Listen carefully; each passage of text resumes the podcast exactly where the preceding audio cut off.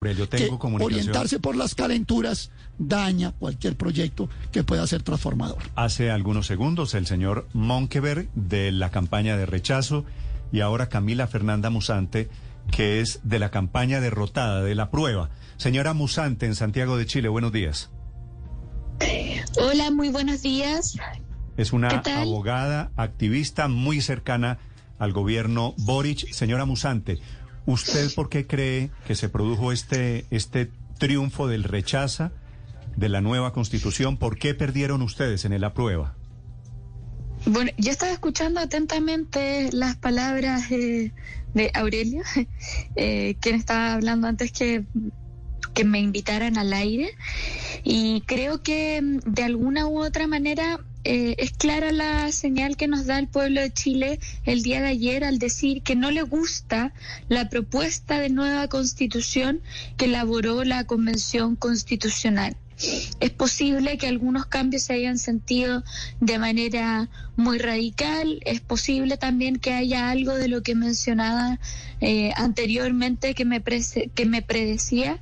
Eh, pero yo creo que lo que, que me que me predecía. Correcto.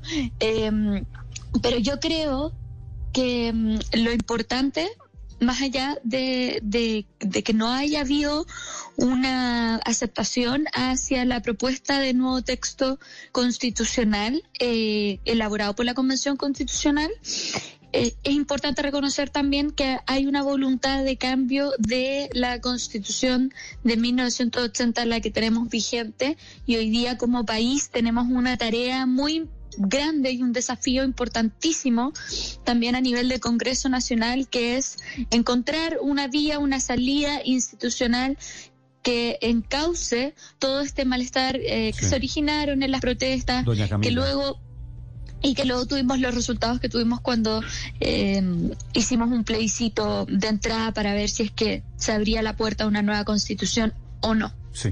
Eh, usted, parlamentaria, señora Musante, ¿en qué cree que se equivocaron? ¿Dónde, en qué capítulo siente usted se excedieron?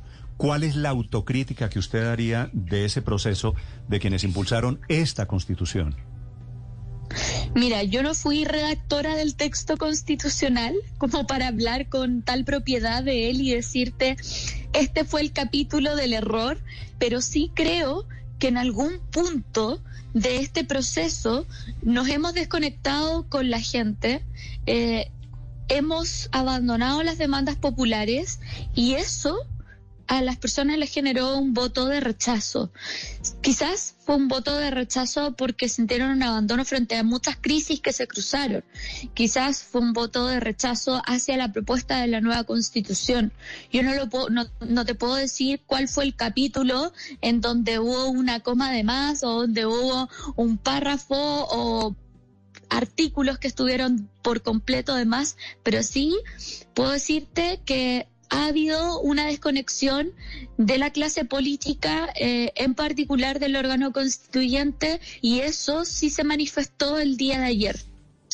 Claro, y esa desconexión es, evidente, señora Musante, porque hay problemas que van mucho más allá de esta discusión constitucional, como el alza del costo de vida, la inflación, la seguridad, la educación, la reforma de salud y la reforma tributaria, reforma que además también tiene a la gente molesta en Chile, también igualito a lo que está pasando en Colombia, dicen que va a ahuyentar la inversión, que va a ser un golpe para la minería, que es la principal fuente de actividad de Chile. ¿Cree que eso tiene que ver con los resultados, el hecho de que la gente entienda que nada tiene que ver con la constitución, con los problemas que los agobian y los aquejan en el día a día?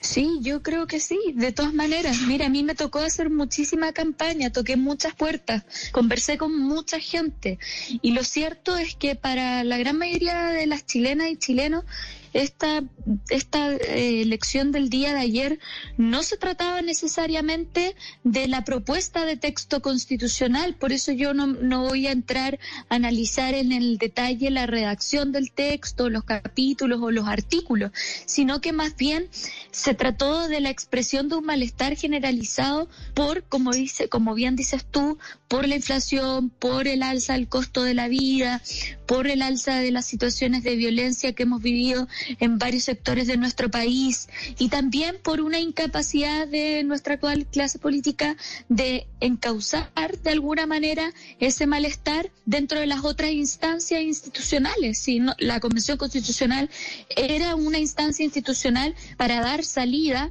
al estallido social a través de eh, esta propuesta, pero también existen otras, está el gobierno, está el Congreso. Entonces yo creo que hay que saber hacer una autocrítica y decir, bueno, fallamos, en poder encauzar el malestar social en encontrar soluciones de corto plazo, porque la nueva constitución no nos iba a resolver todo de la noche para la mañana, como también escuché anteriormente que mencionaban, Así que eh, ahí también está la autocrítica a dónde es que hemos fallado durante este proceso constituyente y como bien decías tú, que es evidente esta desconexión y que se manifestó en un voto de rechazo. Señora Musante, el presidente de Colombia, Gustavo Petro, opina que lo que pasó ayer en las urnas en Chile es que revivió Pinochet. ¿Qué opinión le merece ese análisis del presidente Gustavo Petro de Colombia?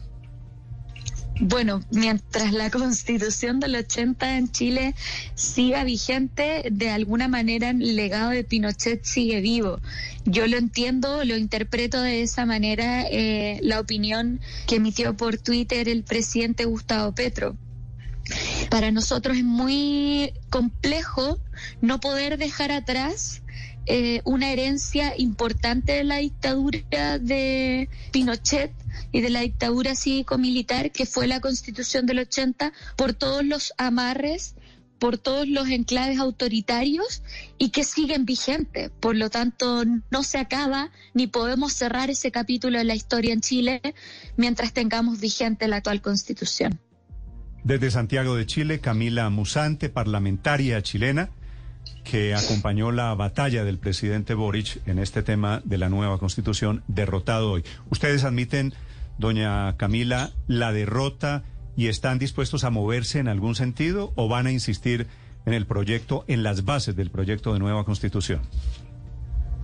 Yo creo que hay que reconocer de todas maneras una derrota, de lo contrario eh, estaríamos ante una clase política que no tiene capacidad de, de reconocer los hechos que ocurrieron el día de ayer y también, como yo te decía, la autocrítica que hay que hacer con muchísima humildad y cómo mejorar eh, esa conexión con el pueblo de Chile, cómo mejorar el trabajo con las demandas populares, con las organizaciones sociales que también alzaron la voz durante este proceso.